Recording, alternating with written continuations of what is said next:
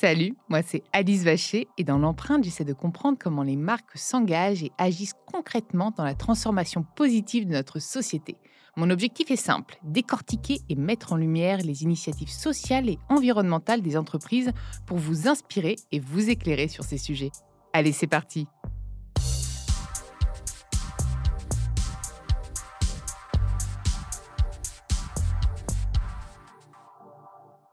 Dans ce nouvel épisode de L'Empreinte, j'ai le plaisir de recevoir Julien Durand, le cofondateur de Picture, le nouvel acteur important du paysage action outdoor en France. D'ailleurs, je ne sais pas si on dit comme ça, tu me diras un petit peu euh, quel est le, périmètre. Bah, une marque qui, est responsable, hein, très engagée, puis qui donne envie. Je suis absolument ravie de t'accueillir dans l'empreinte. Merci. Alors, justement, on va peut-être commencer par là. Finalement, vous couvrez quoi comme secteur euh, de mode responsable? Donc alors Picture, c'est une marque qu'on a créée avec mes deux amis d'enfance, Jérémy et Vincent, et euh, on l'a créé en étant des passionnés de ski, de snowboard, de skate. Donc on l'a créé sur un environnement action sport. Mais on a tout de suite gravité depuis le départ dans le monde de la montagne et du surf. Donc c'est pour ça qu'on parle d'action outdoor, parce que c'était une vision de l'outdoor sur les codes visuels, les codes euh, dans le langage, etc., mmh. de l'action sport. Et euh, c'était une vision très progressive et inclusive de, de l'outdoor. Et il y avait quoi à l'époque? Il y avait d'autres marques existantes? Il y avait, oui, Donc il y avait des marques comme Ruka qui étaient assez intéressantes. Mmh. Il y avait des marques comme Rourke qui est une marque américaine aussi. C'est une marque ça reste un peu niche quand même finalement. Exactement, c'est un paysage de niche. Parce que North Face était très traditionnel outdoor. North Face s'est tourné aujourd'hui vers euh, la mode plus que vers l'outdoor, même s'ils gardent leur ADN. Des marques comme Patagonia se sont fait approprier par la mode en étant des marques d'outdoor. Et euh, c'est assez marrant le parallèle avec Patagonia parce que finalement, quand on a créé la marque en 2008, on avait envie de créer le Patagonia pour les 15-25 ans et avec une vision de la marque inspirée de Burton Snowboard, qui était une marque de snowboard qui nous inspirait. Et on s'était dit, bah, Patagonia, c'est la marque de mon père. Moi, je veux l'engagement de Patagonia et la coolness de Burton Snowboard. Et c'est comme ça qu'est né Picture. Et tu t'arrêtes vraiment à 25 ans ou tu penses qu'on peut toucher plus? Non, et puis tu vois, la, marque a vieilli avec nous. On, est, on est un petit peu plus vieux maintenant. Mais euh, l'objectif, c'est quand même toujours de se dire qu'on est sur un, une cible de clientèle de 15 ans à 35 ans en termes de communication, même si on sait que, bah, tu vois, j'ai 41 ans, je veux pas vieillir, je continuerai de consommer des produits pour les 35 ans. Et mais alors, mais est-ce que dès le début, vous étiez engagé? C'était vraiment le positionnement de te dire, bah voilà, moi, je vais faire un Patagonia justement euh, pour les plus jeunes? L'engagement, il vient de Jérémy, le, un de nos associés, qui était architecte. Donc lui, il a toujours travaillé à créer des maisons éco-conçues, donc dans un business familial. Hein. son père architecte, son frère architecte. Et donc, il faisait des maisons passives déjà à l'époque. Et quand je suis arrivé avec l'idée, je lui ai dit écoute, moi, euh, bosser chez, euh, chez Coca-Cola, puis Orangina Schweppes, ça donne peu de sens d'augmenter le nombre de litres par an par habitant euh, consommés par les, par les Français. J'aimerais vraiment donner du sens et bosser dans une industrie qui me passionne. Et c'est là où Jérémy me dit bah, écoute, moi, cette marque à laquelle tu penses, je suis partant. Par contre, si on la crée, 100% doit être en bio, en recyclé. et si on peut pas faire le produit comme ça, on le fait pas. Et ça, c'est l'engagement que je veux vraiment qu'on véhicule depuis le point zéro. Et si c'est pas le cas, je reste dans la boîte d'architecture familiale. Et en 2008, comment tu as fait pour trouver toutes ces ressources? Parce qu'il n'y avait pas autant de bio, pas autant de recyclage. Enfin, tu n'avais pas tout ça, tu n'avais pas toutes les filières euh, qu'on a aujourd'hui, matures comme aujourd'hui. Bah, en 2008, ça a commencé d'abord avec le coton bio. Donc, on s'est dit bah, comment on va aller chercher le coton bio? On n'avait aucune expérience du textile. Donc, on s'est dit bah, on va aller voir les certificateurs. Donc, euh, Fairtrade, euh, Control Union avec GOTS, Global Organic Textile Standard. Donc, sur leur site internet, il y avait la liste des producteurs qui produisaient du bio. Et donc là, on s'est dit, bah, on va aller pas trop loin de la France parce que de toute façon, on n'arrivera jamais à, intéresser des gens ailleurs. On va aller en Turquie. Et euh, la Turquie produit son coton. C'est un énorme fabricant de coton euh, planétaire. Ils font du produit à façon. ils bossent déjà pour des grands groupes comme euh, Zara, H&M, Decathlon. Donc on s'était dit, bah, ils doivent avoir le savoir-faire. Donc là, on a pris 10 rendez-vous avec 10 entreprises certifiées. On a loué une voiture à Istanbul. On s'est fait toute la descente de la côte jusqu'à Izmir et on a visité les gens un par un et on n'avait aucune expérience. On avait 25 euh, ans, nos petites têtes dominées, on s'était habillé en costard, ça ressemblait à rien. On les gens, les gens maintenant, quand on a le recul sur euh, nos premières rencontres, on en rigole. Ah, putain, t'incarnais la marque, hein. J'ai envie de dire, au moins, t'incarnais la coolness de la marque. Il devait se dire, ah oui, d'accord, ça va être ça. non, et puis, et puis voilà, donc ces gens-là, euh, ce qui est marrant, c'est qu'aujourd'hui encore, c'est des partenaires. Donc 15 ans après, c'est nos partenaires de business pour fabriquer le coton. Sur la partie vêtements techniques, le polyester recyclé, c'était assez nouveau, mais ça existait. Et donc là, on avait bossé avec un, tisseur vosgien. Donc à l'époque, c'était un tissu français et euh, qui était produit dans les Vosges. On travaillait avec une société de conception et de modélisation de produits techniques qui s'appelle Jonathan Fletcher, qui sont à Annecy. Donc eux, c'est des gens qui ont travaillé pour Salomon, pour Rossignol, pour Burton, pour, euh, pour Orelsan dernièrement avec Avenier, pour, euh, pour Louis Vuitton. Donc c'est des gens qui vraiment euh, font du produit technique pour une palette de clients extrêmement large. Et ces gens-là, le fondateur Georges Pesset, il nous a vu arriver et nos premiers dessins, c'était des plans cotés d'une veste comme une maison d'architecte. Ah. Parce que Jérémy, qui dessine tous nos produits, bah, il avait coté ça parce que son savoir-faire, c'était l'architecture. Et donc, il avait une approche qui était complètement différente des fashion designers traditionnels. Donc, il a eu le coup de cœur, il nous a pris sous son aile. Et puis, euh, puis nous voilà partis avec lui. Il m'amène moi en usine euh, qui représentait la, on va dire, la face industrielle de la marque. Et puis, il m'a appris euh, comment fabriquer des vêtements techniques, ce sur quoi il fallait prêter de l'attention. Et, et, puis, deux, trois ans après, bah, on a pris notre envol et puis on n'a on a plus eu besoin de lui. Et donc là, maintenant, vous avez tout intégré? Donc là, on a intégré une bonne partie. Donc le textile, il faut quand même garder en tête qu'il y a une, une, vraie logique de sous-traitance. Hein. Même des North Face ou des Patagonia, ils ne sont pas propriétaires de leurs usines. Ou... Donc en interne, on développe essentiellement des prototypes, euh, on, on, crée des concepts. Et derrière, on va, avec les ateliers des usines, regarder l'industrialisation du produit, voir comment elle peut se déployer et se mettre en place. Et donc, c'est avec les usines qu'on bosse main dans la main. Et les usines sont des partenaires aussi importants que la marque. Et en fait, est-ce que au moment de la création de la marque, les coûts justement étaient très élevés, comme il n'y avait pas beaucoup de, enfin pas beaucoup de made in France, etc. Donc là, là, la matière première était vachement élevée. Donc bah la matière première, le coton biologique, c'était 30 à 35% plus cher que du coton conventionnel. Le polyester recyclé était 30% plus cher que du polyester conventionnel. Et ce qu'on s'était dit, on s'était dit, bah, vu que ça vaut beaucoup plus cher, suite à une étude qu'on avait fait juste avant de se lancer, euh, donc on a fait une étude sur 1000 consommateurs, on leur avait demandé euh, est-ce que euh, consommer un produit bio dans le textile, c'est important? 90% nous disaient Oh, c'est de la mode, c'est pas très important, mais c'est cool. Est-ce que vous êtes prêt à payer 5, euh, 10 ou 0% plus pour l'acheter? Et à l'unanimité, c'était 0%, ah parce que c'était de la mode. En 2008, c'est ça? En 2008, ouais. Et donc, euh, sur cette base-là, on s'était dit ben, on a une vraie valeur ajoutée à le faire, parce que aujourd'hui, les gens ils sont sensibles mais d'un point de vue porte-monnaie, ils ne sont pas prêts à payer plus. Donc on doit se positionner au même prix que nos concurrents directs, qui étaient euh, North Face, Patagonia, Burton, et on doit vendre euh, le produit pour sa valeur intrinsèque. Ça veut dire que nous, en ayant des coûts d'achat beaucoup plus importants, ça veut dire qu'on ne va pas faire de marketing, et on va se dire, on devient une marque sans marketing et la valeur intrinsèque du produit, ce sera notre marketing. Ah, donc en fait, vous avez gelé le, le budget du marketing finalement pour, euh, pour bah, le mettre dans, dans, le vêtement. Quoi. Voilà, donc en fait, on a écrit le business plan, surtout euh, comme ça, en se disant, bah, le marketing n'est pas partie prenante du business plan. Et euh, peut-être fallait que chacun devienne ambassadeur de Picture. Exactement. Alors, on a eu aussi une chance inouïe à l'époque, hein, puisque le contexte faisait que les réseaux sociaux naissaient. Facebook avait des algorithmes gratuits. On remontait en tête de Facebook dès qu'on publiait mm. à 10h, à 10h01, on était premier. Oui, parce qu'en fait, la marque incarne le cool. Donc finalement, est-ce qu'il y a eu d'ailleurs des, des, stars, entre guillemets, qui ont incarné la marque?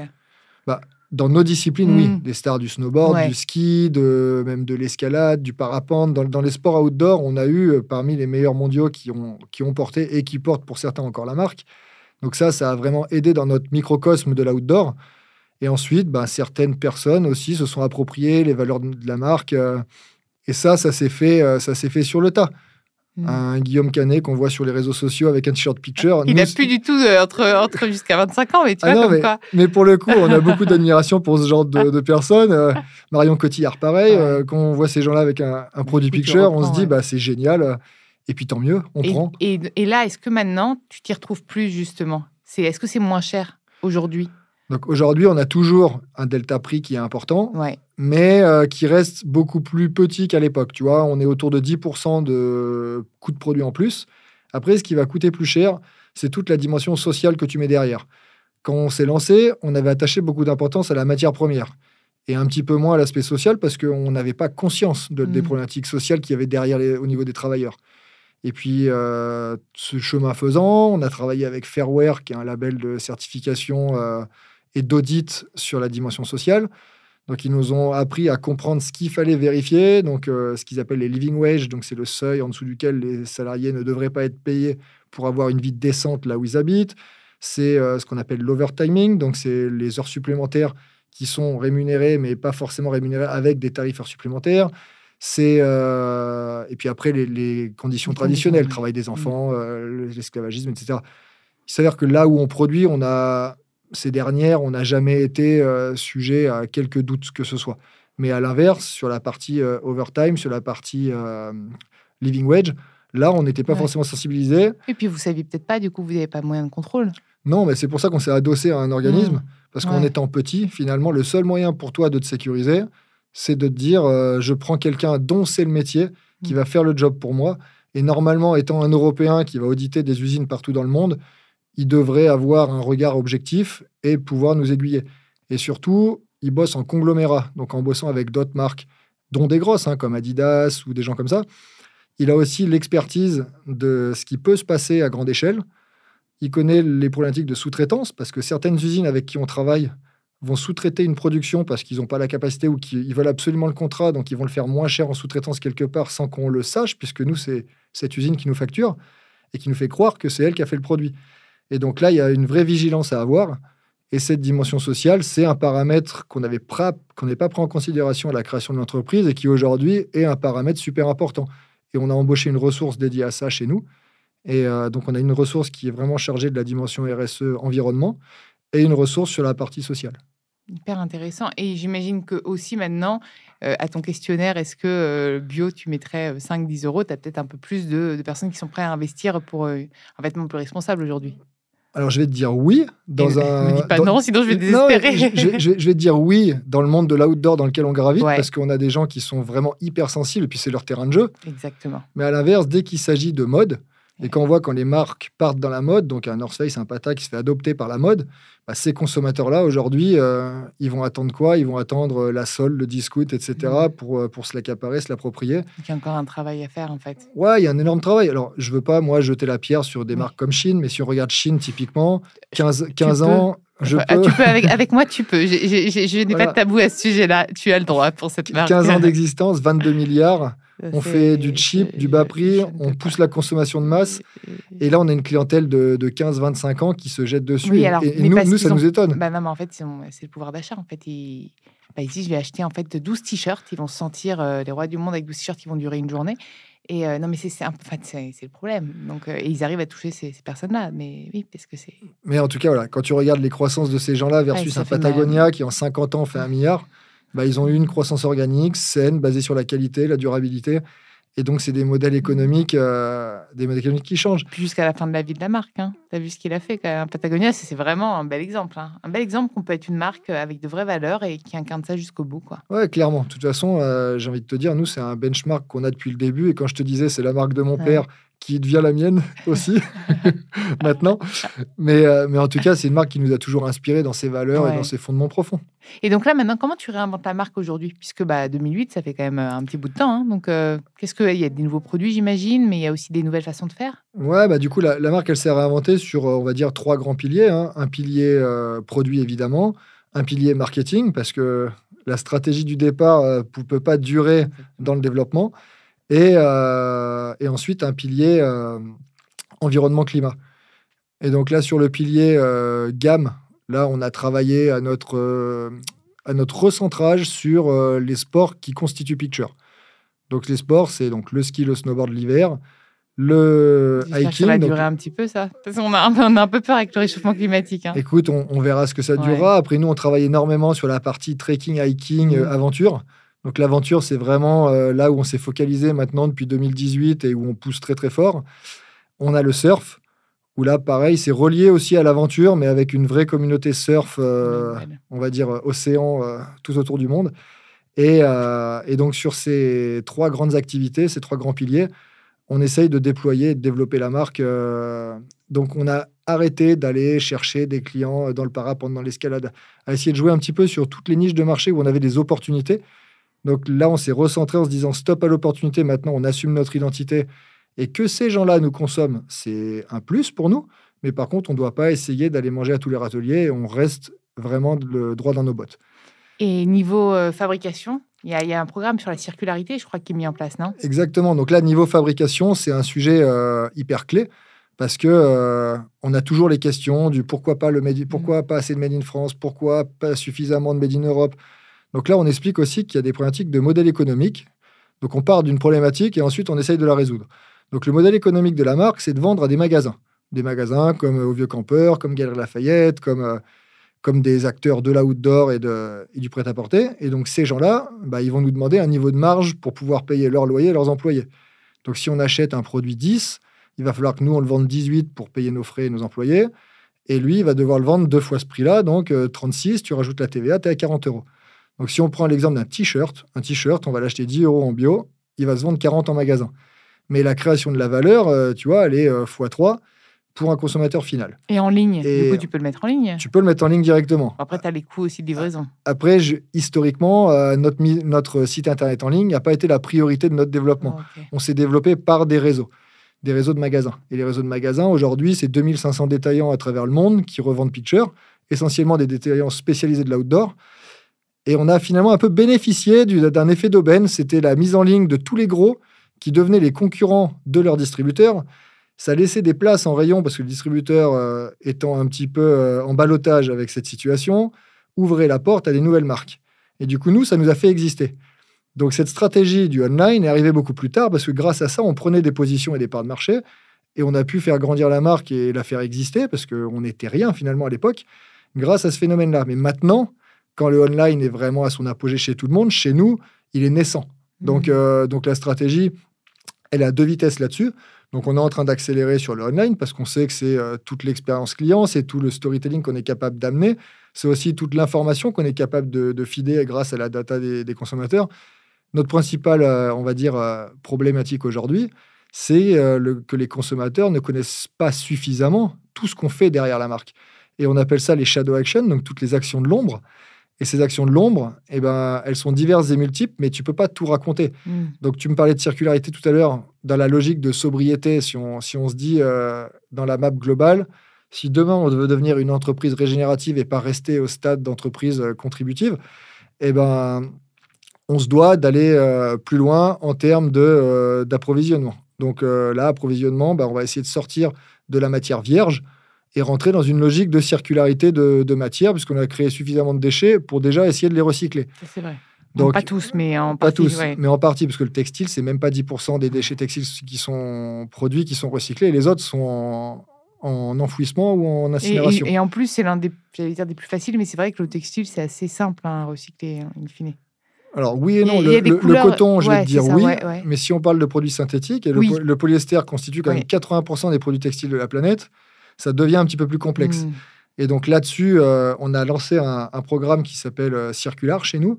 Donc c'est un programme où on utilise de la fibre, de la fibre issue du recyclage de textiles. Et alors c'est pas nos propres textiles collectés, là c'est des textiles collectés de manière générale. Et on achète nous des granulés de polyester, donc qui ont été refaits à partir de ces déchets pour en extraire du fil et retisser et retricoter nos produits. Est-ce que c'est une, innovation que vous avez mis en open innovation ou vous l'avez gardée pour vous? Alors là, les, grosses innovations qui sont du domaine du composé lui-même, c'est des, des, innovations industrielles qui doivent se déployer à une telle échelle que nous, on ne pourrait pas. Dans le projet, il y a Decathlon, il y a H&M, il y a Patagonia, il y a nous, il y a Adidas. Donc c'est un projet d'envergure. Donc là, on a l'agilité d'aller plus vite en lancement de marché. Donc aujourd'hui, on va dire qu'on est les premiers. Mais, les autres vont suivre. Voilà, et puis tant mieux, c'est une super, une super chose. En fait, c'est pour ça, je trouve ça génial que vous suivez plusieurs. Et quand tu me en plus des marques comme H&M, bah, ça me ça met du baume au cœur parce que c'était pas une marque comme, comme ça, on se dit un peu. Euh, non, c'est vrai, c'est vrai. Bah, c'est cool. mais tu vois, c'est cool, c'est bien ça, me, ça, ça, voilà, on se dit on va dans le bon sens quand même. Et c'est là que tu parles de coopétition parce que ben, on est tous en compétition, mais à un moment on peut coopérer sur certains projets.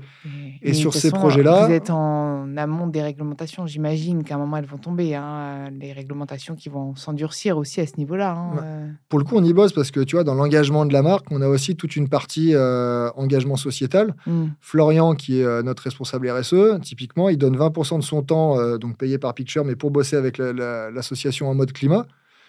Euh, et, donc, avec En mode climat, ils sont en charge de travailler des projets de loi pour le gouvernement français et européen, faire des propositions de projets de loi pour lutter justement contre cette fast fashion, ce renouvellement des collections, la non-durabilité des produits.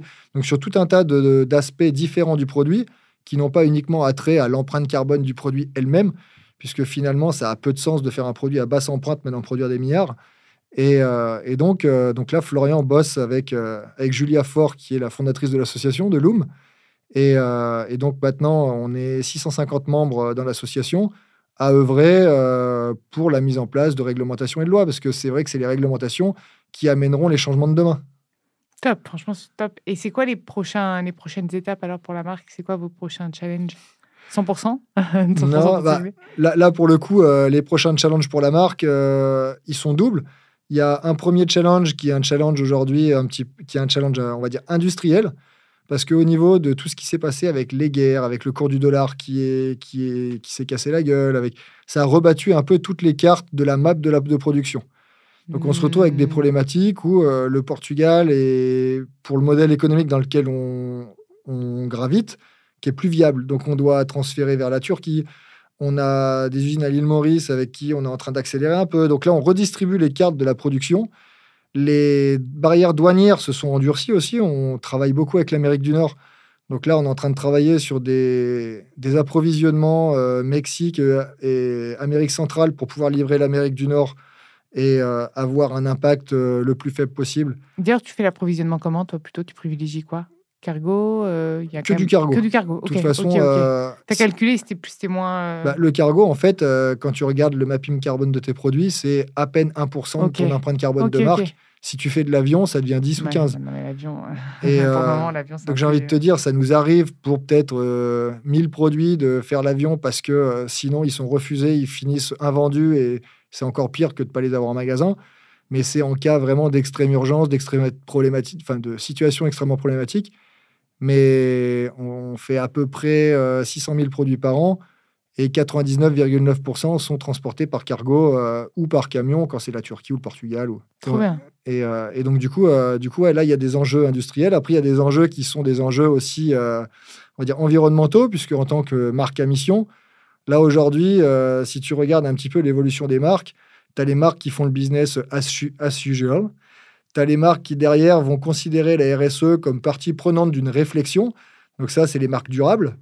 Après, on va avoir les marques euh, qui vont être les marques contributives et ensuite les marques régénératives. Donc la, contribution, ça veut dire que la RSE, c'est là où Picture en est, est complètement partie intégrante de ta stratégie. La performance de l'entreprise se définit grâce aussi à sa performance RSE. On a ce triptyque euh, business, people, planet, où c'est euh, oui, on doit faire un chiffre, un résultat. Par contre, Aujourd'hui, l'objectif, il n'est pas atteint si au niveau environnement, on n'a pas atteint. Donc nous, B Corp fait mmh. partie de nos critères de, performance d'entreprise. Donc cette année, on a dit B Corp 120, donc c'est un score que tu obtiens par rapport à tout un tas d'actions que tu mènes. Et euh, le côté people, euh, on cherche la certification euh, Great Place to Work. Et donc l'idée, c'est de travailler sur ces, sur ces éléments-là. Et ensuite, le step d'après, vers lequel on va essayer de tendre, mais ça nécessite encore des nouvelles transformations. Même si on est jeune, c'est pas si évident que ça. C'est le, challenge. Voilà, c'est le modèle régénératif. Donc ça veut dire que là, tu considères vraiment le vivant comme partie intégrante de ta stratégie. Tu vas essayer de ne laisser aucune trace sur ce que tu as généré comme, euh, comme empreinte. C'est t'es pas dans une logique. Et sans compenser uniquement, quoi. Exactement. voilà, c'est vraiment pas juste mettre un pansement euh, sur le truc, quoi. Et, et trois arbres et voilà. Ouais, la logique voudrait que tu sois pas dans une recherche de croissance permanente, mmh. mais dans une recherche de durabilité. Euh, et, du coup, tu peux travailler un modèle régénératif différemment. Il y a des exemples très concrets. Par exemple, on prend un fabricant de poids lourds. Il doit fabriquer des poids lourds. Et cette personne, elle va vendre des poids lourds à des clients qui sont des, des chauffeurs routiers qui font du transport. Il change son modèle économique. Il se dit, bah maintenant, euh, pourquoi je change mon modèle économique? Parce que mes camions, ils durent 100 000 km. J'ai tout intérêt à faire une obsolescence programmée pour qu'ils me changent des camions et que je vende des camions. Derrière, il va se dire, bah, finalement, maintenant, euh, je vais louer mes camions et je vais être propriétaire de mes camions. Mais euh, j'ai tout intérêt à ce qu'ils durent plus longtemps parce que la loc, ce sera plus rentable que euh, de les vendre. Et puis derrière, il va réfléchir, il va se dire, bah, finalement, je vais peut-être arrêter de faire des leasings de camions, mais maintenant, je vais, faire des, je vais louer des trajets, des kilomètres de camions. Donc j'ai tout intérêt à ce que mes camions, ils consomment plus d'essence donc enfin moins d'essence. Donc du coup, il va retransformer ses moteurs pour euh, finalement lui développer une performance économique peut-être meilleure, mais à la fin, ces camions ils vont durer plus longtemps, il y en aura moins et il aura un business qui sera extrêmement viable. Et ça, c'est typiquement une transformation vers du régénératif où euh, chez Picture, la réflexion, en réfléchissant à l'exemple du camion, bah, c'est de se dire peut-être que demain, dans certaines pratiques outdoor comme le ski, les gens n'ont plus forcément besoin de s'équiper pour partir une semaine au ski, ils peuvent louer. Donc ils peuvent louer leur tenue. Donc en fait, on ne vend plus des produits, on vend des usages. Et une même tenue peut contribuer à 10 semaines de pratique sur un hiver de personnes qui vont au ski, il y aura toujours les aficionados de la montagne qui passent leur vie en montagne, mais mmh. eux, c'est pas le problème. Eux, ils représentent finalement que 5% des clients. Mais si 95% des clients achètent un usage et arrêtent d'acheter un produit, on pourra amener des mutations. Donc, on avait lancé il y a deux ans le service de location, qui est toujours actif, qui commence à se développer, mais on est vraiment aux prémices du projet. Il y a des sites internet comme les petits montagnards qui se sont développés pour essayer de diffuser ça. D'autres marques euh, récemment s'y sont mis, comme Millet euh, a lancé son programme de location il y a trois mois. Donc c'est hyper intéressant parce que ça, ça commence à, émerger. Et je pense que plus on sera, plus on causera aux consommateurs sur le fait qu'il y a des nouvelles manières de consommer. Et ça, ça peut être des modèles économiques qui permettent de faire muter un modèle, produire moins, continuer d'être viable. Mais euh, tout de suite, j'ai envie de vous dire, on sort les rames parce que le consommateur n'est pas encore prêt. Donc nous, on s'y prépare on peut monter en charge et c'est le, c'est le but du projet. Mais il y, a, y a vraiment quelque chose à faire en com et, euh, et, voilà, et puis changer les usages, c'est, c'est un truc très challengeant. Quoi. Ouais, et, je pense que c'est, c'est ce qui va devoir. Enfin, c'est ce vers quoi on doit tendre en fait. Aujourd'hui, il va falloir qu'on embarque aussi le consommateur. Donc, euh, en tout cas, merci beaucoup. C'est génial. On a hâte de voir ça. Enfin, moi, j'ai j'ai hâte de. Déjà, je trouve que la marque est quand même vraiment très engagée, mais en plus, tu te fixes des next steps et c'est génial. Il n'y a pas beaucoup de marques en plus, je crois, régénératives. Hein, enfin... On en, on en connaît très peu, on en parle beaucoup. Là, on fait partie d'un mouvement qui s'appelle Convention Entreprise Schema, qui, euh, qui nous permet vraiment de travailler sur le sujet. Euh, et ce qui est bien, c'est qu'on s'ouvre l'esprit parce qu'on n'est pas que avec des gens du textile et de l'outdoor. Hmm. On est avec euh, des banquiers, des gens de l'industrie, des, des gens comme Michelin, des, donc, euh, donc il y a vraiment des gens qui réfléchissent dans différents spectres et on s'enrichit les uns les autres et ça permet d'essayer de bosser des nouveaux modèles. Donc ça, c'est des trucs assez excitants et c'est des choses où j'invite tous les entrepreneurs, en tout cas, à peut-être réfléchir, puisque c'est tous les ans, ils renouvellent, euh, ils renouvellent l'adhésion. C'est pas une adhésion comme une association, c'est une mmh. adhésion à un programme, comme un programme scolaire.